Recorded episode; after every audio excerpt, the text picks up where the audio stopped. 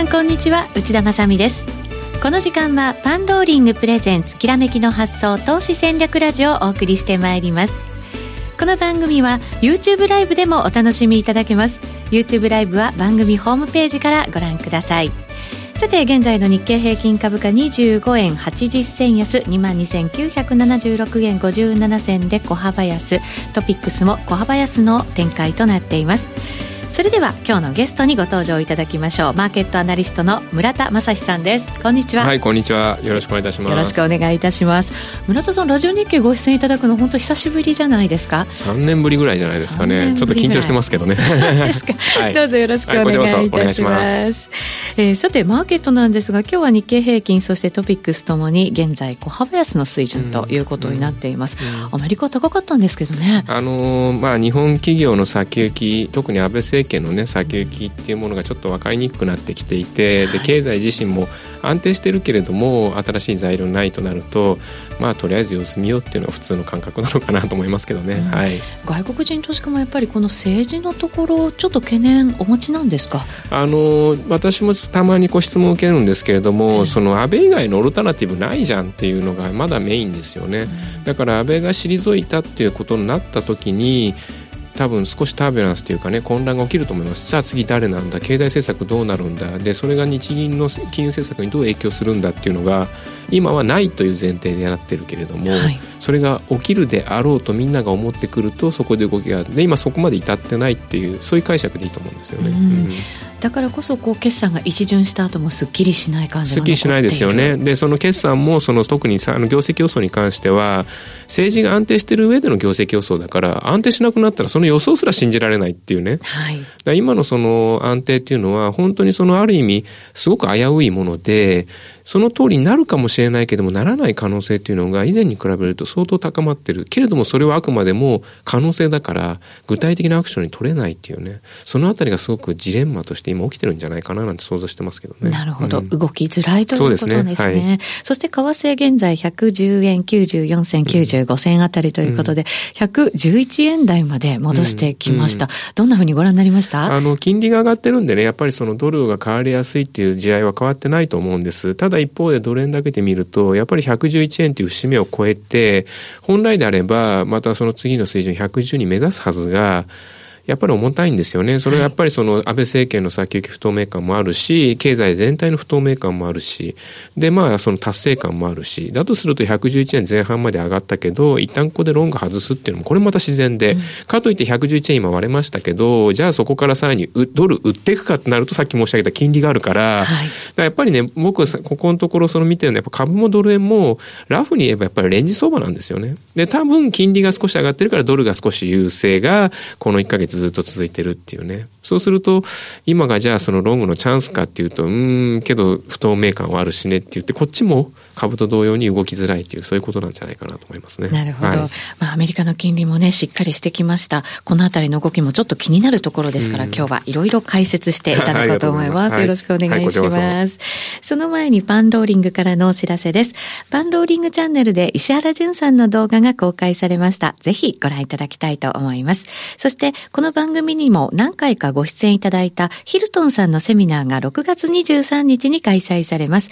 えー、前回満足度100%を得たセミナーですが、トレードのシナリオを立てることに重点を置き開催されるということです。2004年から月間ベースで負けなしのヒルトンさんにぜひ学んでいただきたいと思います。今なら早期割引中、番組ホームページからお申し込みください。それでは番組進めていきましょう。このコーナーは投資専門出版社として投資戦略フェアを主催するパンローリングの提供でお送りします。改めまして今日お招きしているゲストはマーケットアナリストの村田正史さんです。よろしくお願いいたします。はい、よろしくお願いします。さて、そのアメリカの金利しっかりしてきているわけですが、えー、あの、そのアメリカの経済を村田さんがどんなふうにご覧になっているのかなというのがとても気になるんですよね。今日はそのあたりちょっと教えていただこうかなと思いますが。はい、はいはい、あのー、まあ、表面的に見ればね、問題ないように見えるんですよ。はい。まあその成長率もね、いつものように1、3月期は少し弱かったけれども、まあ決して悪い数字ではないというかね、消費はしっかりしてるし、で、物価の方はその、まあ、以前に比べれば、ね、やっぱり高まってきている。例えば消費者物価指数を見ると、総合で前年比2.5%、今月4月が。はい、で、コア指数がプラス2.1。で、特にその原油価格が上がってるからインフレっていうふうに言いたくなるんだけど、コアが2.1まで上がってるっていうことは、やっぱりその原油とか、その食品価格といった一時的なファクターを除いても景気がいいもんだからやっぱりちょっとずつこう物価っていうのがこう上がりやすくなってきている、はい、全体的に少しずつ上がってきてはいると。でそれは別にアメリカだけでなく日本とかドイツとか、まあ、先進各国大体まあ以前のようなその数年前のそのデフレとかディスインフレの頃に比べるとやっぱり持ち直してきてるわけで、はい、ムードとしてやっぱりその景気はいいし物価も上がってきてるしで、そろそろ金融政策もね、まあ今 FRB が利上げ続けてるけれども、いずれね ECB であったり、えー、日銀であったりって話に出やすいっていう。そうですね。もう ECB は視野に入ってますし、日銀はもうちょっと先になるかもしれませんけれど、マーケットは非常に関心事として動きを見ていますよね。その、なんだろうな、失われた15年、20年とか、そのね、デフレダウンドンって言ってた時代に比べるとかなりね、変わってきたなって印象があって、はい、実感はなかなかないんですけど、うん、ようやくかなっていう感じかもしれないですね。で、ねメディアがねそういったことをその事実として消費者物価が上がりましたよとかあそれは日本ですよとかねアメリカですよとか見てるとなんだ問題ないじゃんと、はい、思っちゃうんだけど本当なのかなっていうところが少し私思っていて村田さんは疑問に思っている疑問というかねやっぱりその警戒感を少し高めていった方がいいんじゃないかなって僕は思っていて。はい、はい、それはどのあたりからそうお考えになったんですか、うん、そうですね。資料とかで見てると、そうですね。例えばそのマネーストックっていう指標があるんです。これ、はい、あの、まあ、昔はマネーサプライなんてね、言い方して名前が変わったものなんですけど、このアメリカのマネーストックをですね、前の年と比べて前年比っていうので見ると、足元2017年の4月、あ、2018年の4月は、もう前年比でね、4%切ってるんですね。で、これだけ、どれくらい低いかっていうと、はい、これ実はリーマンショック直後のその2009年の時に2%切った時があって、それ以来の低さ。はあ。じゃあ、歴史から見てもかなり低い水準にあるですね。で、まあ、リーマンショックはちょっと異常だということで、じゃあ、それより前どこかっていうと、実は IT バブル崩壊した時の2003年ぐらいの時もやっぱり4%前後。はい。あの、で、やっぱりまあ、ラフに言えばお金回りがいい時って景気がいいと見るわけですよね。はい。で、今お金回りが悪くなってる。少なくとも以前に比べれば伸びが鈍化してるということは、はい、お金だけで見てると景気って決していいわけじゃないよねっていう。これで、結局だから、えっ、ー、と、個人だとか、企業だとかがお金を使わなくなってきているっていう意味合いですね。はい。お金を使うという意味もそうですし、あとは借金しなくなったってことですよね。ああの、マネーストックというのは、その、現預金、まあ、現金だけでなく、預金だけでなく、まあ、借り入れというものも入ってきますので、はい、まあ、一番大きい影響しているというのは、企業の借り入れが少し落ちてきている。はい。それはそうですよね。だってアメリカさっきおっしゃったように、その金利が上がってるんだもん。じわりじわり、そうですよね。結構あの住宅ローンであるとか自動車ローンにも影響を与えてるっていう話も聞き始めましたよね。そうで、ねうんうん、でそうなってくると、やっぱり以前だったらね、そのモーゲージとかそのオートローンとかの金利が安かったから借りたって言ってた人が、はい、あ、なんだよ、もう5%じゃないかとかそういう話になってきちゃうと、うんちょっとやめたってなるし、企業も今業績いいわけです。で、まあ、設備投資を少し抑えればキャッシュを作ることは可能な状態なわけです。で、金利はこれからも上がるである、あろうという見方が大勢になってきてると、はい、じゃあ今のうちに借金少し減らしておくかっていうのは、これは自然な動きで、で、そうしたその細かい動きが、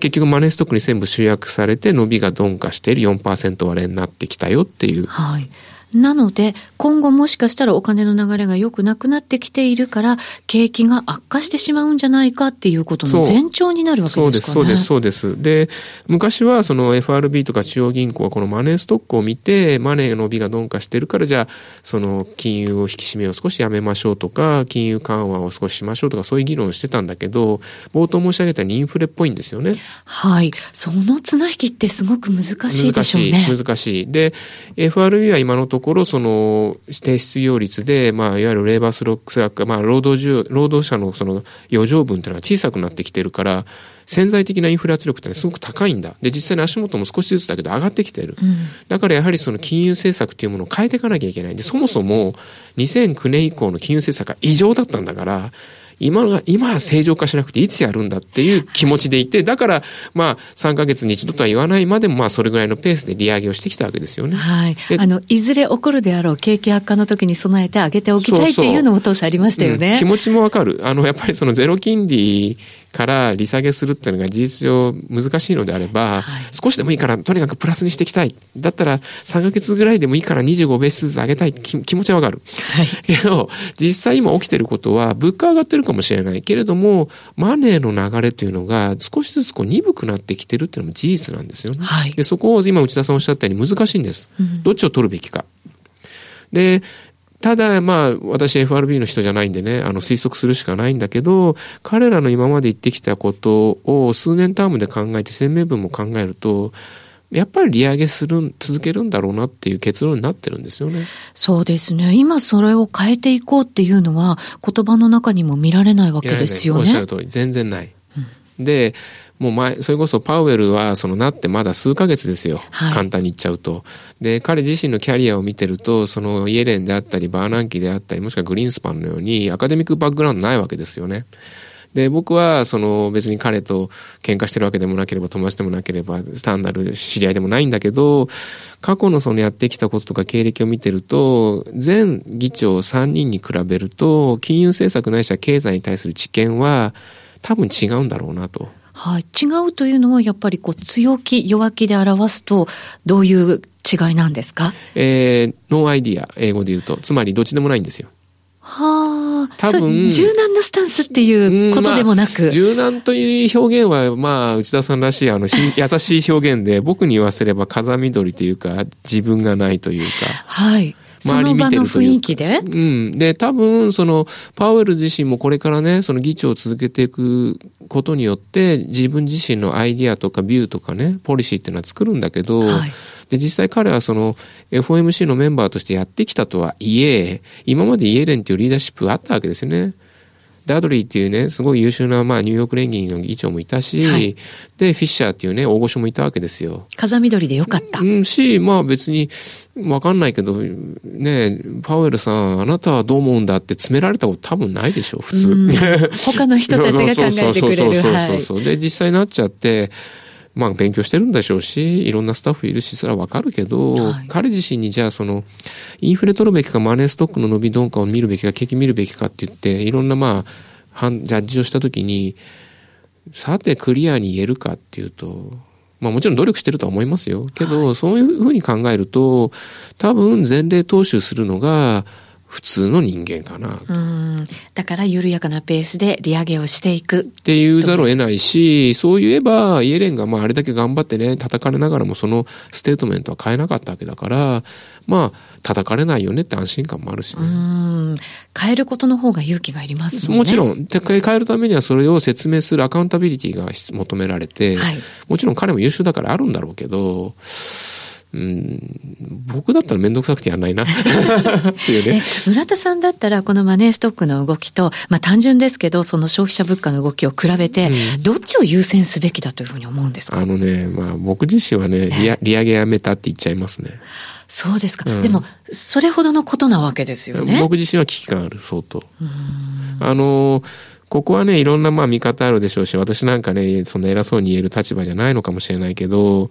マネーストックがやっぱり前年比で4%切ってる。で、なんで4%って僕すごく重要視してるかっていうと、アメリカの成長率って、潜在成長率がまあラフに言えば2%から3%、まあ2%台半ばと言われてるんですよね。はい。昔は2.0とか言われてたけど。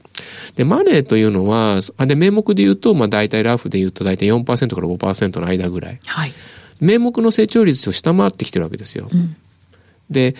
すごい古典的なモデルで言うと、経済活動というのはお金と密接に連動してるんであれば、お金の流れと経済の動きっていうのはほぼパラレルに動くって考えると、名目成長率を下回ってるっていうのは相当異常。で、特にこれだけ景気が長く続いて、好景気が続いてるにもかかわらず、マネーがね、落ちてきてるっていうのは、はい、まあちょっと、警戒心をね、高めてもいいだろうし、利上げを別にね、利下げに切り替えるっていうわけではないわけだから、少しそこはなんていうのかな、マーケットにシグナルを送ってもいいタイミングに来てるんじゃないかな。つまりやらない可能性あるよっていうね。うん。なるほど。そういうのを今すぐでなかったとしても、今後そういうふうになってくる可能性はでもありますよね。十分ある。はい。ただそこはその、彼らの発言であったり、その、まあ、いろいろなレポートを見てると、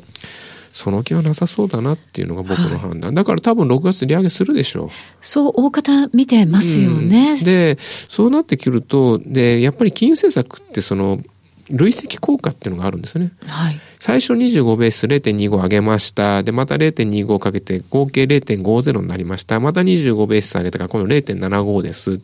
一回一回じゃないんですよ。過去にやったことは引きずっていくわけです。はい。っていうことは利上げを続ければ続けるほど当たり前ですけど金利水準って上がってきて、はい。それがどんどんどんどん効いてくる。うん。ボディーブローのようにってね、言う方も多いですけど。そう、ボディーブローって言い方しますよね。えー、で、そのボディーブローは、こう、なんだろうな、理屈のようにその、なんだろう、こう、y イコールなんとか x プラスベータとかそういうんじゃなくて、はい、ある日突然、うーってなるわけですよ。それは、あれですよ、人間で言うと、お酒飲む人が好きな人が、俺大丈夫なんで、母ってずっと毎日お酒飲んで、ある日突然病気になっちゃったみたいなね。それに近いんじゃないかな。で、それって、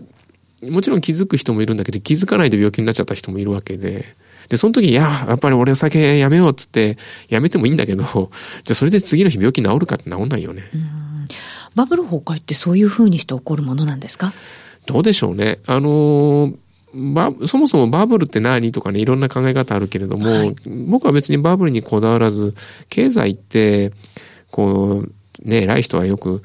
こう、これやるとこうなってこうなってってね、まあその通りなのかもしれないけど、人間と同じでそんな都合よくないよねっていう。同じことを例えば25ベースの利上げをしても、ある時は効かないかもしれないし、ある時は効くかもしれないっていうね。それぐらいなんだろう、曖昧さの残るもので、それは病気もそうですよね。はい、インフルエンザになりました。で、インフルエンザの薬飲みました。次の日治ってよかったよかったっていう人もいる一方で、やっぱり次の日も熱が出ちゃったっていう人がいるとかね。それぞれですよね。で、でそこを、その過去の経験からその、いやいやいや、これはなるんだよっていうのは、それはラフに言えば正しいんだけど、我々生きてるから、生きてる時のことっていうのがすごく重要で、たまに外れる時あるんだよね、母っていう時に、そのたまに外れちゃった時に直面しちゃった場合、僕たちどうしたらいいの？みたいな。それがまあバブル崩壊かもしれないし、はい、逆にバブル発生かもしれないですけどね。うん、まあそのバブルもそうなんでしょうけれども、昔の経済と比べて今ってやっぱり随分違ってきてるっていう方も多いですよね。うん、あのアメリカの失業率なんかもそうですし、はいはい、給料もそうですし。はいはい。あの、で、まあアメリカだとちょっとこう実感がないんで、日本の例で言うと、日本の失業率ってまあ今大体2.5%ぐらいなんですね。はい。これいつ以来の低さが知ってます？これいつ以来なんですか ?93 年、25年前。僕学生だったんです。年バレちゃうけど。で、あの、まあ、バブル崩壊後なんですよ。うん、で、もうバブルの痛手は全部解消されて、これからまた新しい日本経済がやってきますよって、そんな状態の時だったんですね。なるほど。そういう数字なんですね。そういう数字。で、有効求人倍率は1.56、まあ、ラフに言えば1.5ですよ。二人、職を探してる人がいる。その二人に対して三人、三人分の給与、給食があるっていう、ね、あ、求人か。かなりの売り手市場。そうそうそうそう。で、じゃあ物価上がったかって、多少上がったよねと。うん、けどそれが3%とか2%目標達するレベルかっていうとそうじゃないし。昔のバブルの頃に比べたら全然やっぱり違いますよね。よねで、あの、ガソリン価格が上がってるとかそういうのはあるにせよ、じゃあ、うん、まあ、例えば外食見てても、まだね、その4、500円で食べられるお店屋さんなんていくらでもあるわけだし、はい、高いとこも増えましたけどね。以前に比べればデフレ色は弱まったとはいえ、まだまだその、インフレで生活が困ってますっていう状況ではない。うんアメリカもそうで、その失業率が4%切るレベルまで来てるけれども、さっき申し上げたように、そのまだ CPI で2%ですよ。はい。それこそ70年代、80年代の時なんてのは5%、6%とかね、まあひどい時10%まで上がった時があるんですけど、だからその、経済の理屈もそうなんですけど、自然科学と違って人間が営みだから経済っていうのは、はい、過去こうだったから今日もそうだよねっていうのは僕信用してないんですよ。で、やっぱりその今の経済理論っていうのは多かれ少なかれ過去のものを使って作られたものだから、昔の事実をもとに作られたものほど僕はすごく懐疑的に見てて、で、そのうちの一つが物価なんですね。物価、はい。ですからその原油価格が上がったでそれによってものすごいインフレが起きたってオイルショックの経験を持ってる僕らの親の世代なんかね、まあ、今でいう60代後半か70代の方はそういう経験をすごく直接ね感じられたかもしれないけどもう原油価格はねバレル80ですよ。数年前20ドルだったわけですよね。ね4倍ですよ。はい。じゃあ物価4倍になったって話ですよ。なってません。なってない。やっぱりそれは過去と違って原油か、原油を使う量っていうのは減ってきてるし、はい。で、我々の消費活動でも、いわゆる灯油買って、その灯油ストーブに灯油入れて、ああ、高いねっていう時代から、電気一つでエアコンで、で、今ではってはもうエアコンどころかホットカーペットとかね、そうじゃないのとかもあるし、住宅性能も上がって、そもそも暖房いりませんとかね。そうやって原油需要が落ちてきているもそうだし、あとはその、まあ、失業率で絡みで言うと人手不足だから賃金が上がるって言ってるけど、はい、じゃあ今我々の仕事っていうのはみんな工場労働者ですかねと。70年代、80年代、90年代っていうのはやっぱ製造業がまだ強かったから、100人働いてる人の30人ぐらいはまあ製造業に従事していた。工場のね。今、じゃあ工場勤務してる人って100人中どれくらいいるか、日本で。うん、大体比率で言うと10人弱ですよ。随分ね、やっぱり変わってきましたよね。やっぱりその代わりとして、やっぱりサービス業っていうのがなってきている。で、じゃあサービス業っていうのは、その、なんだろうな、人手不足をすごく本当はビビットに反映されるものなのに、今起きてることって、じゃあやめたってね。じゃあ例えばコンビニエンスストアが人手不足になりました。はい、えー、アルバイトの募集しても全然来ません。で、経済理論によると時給が上がるんですよね。そうですよね。1000円が1200円とかなるんでしょう。はい。けど実際に起きてることは、あ、お店なくなっちゃったとかね。お店を辞めてしまうという選択肢。そうそうそう。はい。あともう一つは、あ、わかりました。じゃあセルフレジが増えましたとかね。まあでも今そうなっていきますよね。お客さん自分でやってください。クレジットカード、はい、これです。で、そうやって人を使わない方向に行っちゃってる。はい。それもやっぱり技術進歩におかげですよね。前そんなことやったら、売り上げた、持ってかれちゃうとかね。そうですね。テクノロジーの進歩が、だから給料を上がらなくしているっていうこと。そう、そうそうで、あの、もちろんね、そのテクノロジーの進歩によって新しい産業が生まれて、新しい雇用が生まれるっていうのも事実で、はい、そこに新しい人、まあ、その新しい職の機会が、チャンスが生まれるって言うんだけど、皆さん多分想像つくと思うんですけど、コンビニエンスストアで5年レジやってた人がですね、AI 時代だからじゃあ AI プログラマーになれるか難しいなすぐには無理ですよね。勉強しなきゃいけないし。はい、で、その残念ながら人間って僕もそうですけど、年を取ってくると、やっぱりその新しいことやるのも億劫になってくるし、はい、あともう一つはその5年やはりその何であろうがやってるってことはその5年分のスキルを捨てて、新しいことをやるリスクっていうのは相当やっぱり意識せざるを得ない。うん、内田さんがアナウンサーっていう仕事を辞めてモデルになる。もちろんそれでもできるかもしれないけど、お美しいから。無理です。だけど、はい、やっぱりもったいない、そのアナウンサー技術っていうのを捨てなきゃいけない。うんそれを本人のディシジョンとしてできるかってなると、もちろんいる人もいるよ。けど、いやー無理だよね、みたいなね。無理というか自分はやりたくないよね。だって5年10年もっと長いキャリアやってる人はいっぱいいるわけで、そうなってくると理屈通り、はい、新しい産業に行ってくださいっていかないですよね。まあそうですよね。特にこのなんか大きな今革命に来ているというか、その改革に来ている産業が大きく変わろうとしているところって、やっぱりなかなか無理があるかもしれないですよね。うん、で、その、そうなんですよ。例えばその、車がそのモデルチェンジした、で、そのモデルチェンジした車を運転するという変化どころではなくて、インターネットで、インターネットがさらにそのモバイルとかね、はい、で、今言った AI とか、で、コンピューターで囲碁でか、まあ、人間誰も勝てませんみたいな状態になっちゃってると、やっぱそこのスピードについていけない人っていうのは、その一人二人じゃなくてね、大多数なんじゃないかなって。うん、そうすると、さっきの物価の話に戻ると、賃金の話に戻ると、ついていけてる人の賃金は多分相当なスピードで増える。はい。年収2000万、3000万っていらっしゃると思う。けど、それは100人中、まあ多分ラフに言って5人ぐらいで、多分その逆の30人から50人ぐらいの人たちっていうのは、そういう流れっていうのと全く関係ないところで生活仕事をしていてでそういった人たちはいくらマクロの指標で失業率が下がってきていても賃金っていうのはそんなに変わらないよねって、うん、それは政治のせいだとかっていろんなこと言う人いるけれどもいやそもそも人間っていうのはそんなもんなんだしそこをね無理くりその過去の経験でいや理屈はこうですって経済で説明経済学で説明されてもなんか僕ピンとこないなっていう。なるほどそうすると以前のようにこう、給料がある時を境にぐっと上がっていくっていうような妄想は、もしかしたら、はい、そうならない可能性ももちろん秘めてるっていうことですね。妄想ではないと思うけど、ただそこで、えー、うん、だからまあ少し僕が言いたいのは、その、まあ僕が当たってるかどうかというよりは、まあ、偉い人たちが言ってることではない可能性というものをやっぱり少し頭に入れとくべきだし、うん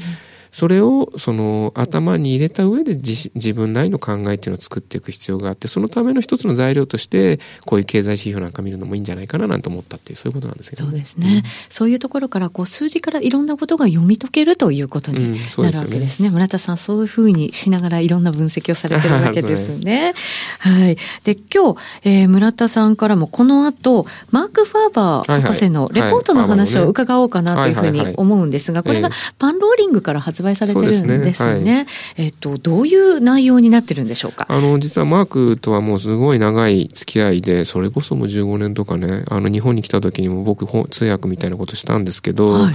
で、まあ、その彼のレポートが、まあ、未だにね、彼もいい年なんだけど、あの、日本語で出されてるっていう、そういうプロダクトなんですけど、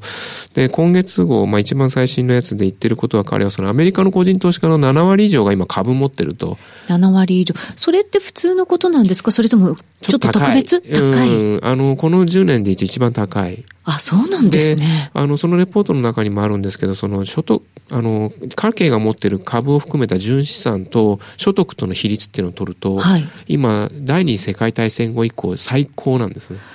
あ、そうなんですか。どういうことかっていうと、はい、家計が持っているその、まあ、いわゆるおか、貯金ですよね。貯金は、所得に比べるとものすごく大きいっていう。うん。アメリカがだから貯蓄型になってるなんていうね。貯蓄はね、株式投資によりシフトしてる。はい。けれども世界大恐慌の時に有名な話として靴磨きの少年が株価の話をしだしたっていうんで、うん、ある投資銀行家は全ての株を投げ打って大恐慌から免れたなんての本当に嘘かわかんないけど、はい、それぐらいその過熱感があるよってそれに対してマークはすごくマーク・ファーバーは危機感があって、だから少しその、じ彼自身は、その株式のポジションを減らしたくなるよねってことを書いてあってね。これ面白い視点だなと思ってますけどね。まさに今それに近づいてるということになりますか？そう。これがね、アメリカだけじゃなくて、実は日本もそうなの。日本もそうなんですか？そう、なんだかんだ言って日本の家計の可処分所得に対する資産って、1994年からしか統計ないんだけど、過去最高。そんな状態なんですね。だって株価下がってないじゃないですか。まあ、で、一方で所得上がってない。所得上がらないからですね。株持ってる人はハッピーだと思いますよ、今。けどそれが、次の危機の一番被害者になるリスクがあるかもしれないっていうね、はい、そういうことです。はい。かりました。ヘッジファンドランキング1位をたびたび記録したこのマーク・ファーバーさんなんですが、あ世界市場のマクロ経済を読み解くということで、このレポートにもぜひご注目をいただきたいと思います。詳細番組ホームページからぜひご確認をいただきたいと思います。さて、現在日経平均株価44円31銭安22,958円飛び6銭となっています。その日本の経済、そしてアメリカの経済、えー、については、この後の延長戦でも村田さんにまだまだ紐解いていただこうと思いますので、ぜひご覧いただける方は番組ホームページから YouTube ライブでご覧いただきたいと思います。さて、明日へのポイント一言。うんまあなぎなんでしょうね。今日と変わらずですかね。だけどまあやっぱりリスクっていうものが少しこうだんだんね膨らんできてる状況だからもし明日何かあっても僕は全然驚かないど、うん、だけど明日起きないかもしれない。そんな感覚で今持ってますけどね。はいわかりました。今日のゲストマーケットアナリスト村田正史さんにお越しいただきました。ありがとうございました、はい、ありがとうございました。ラジオの前の皆さんとはお別れとなります。また来週も素敵なゲストをお招きしてお話を伺います。このコーナーは投資専門出版社として投資戦略フェアを主催するパンローリングの提供でお送りしました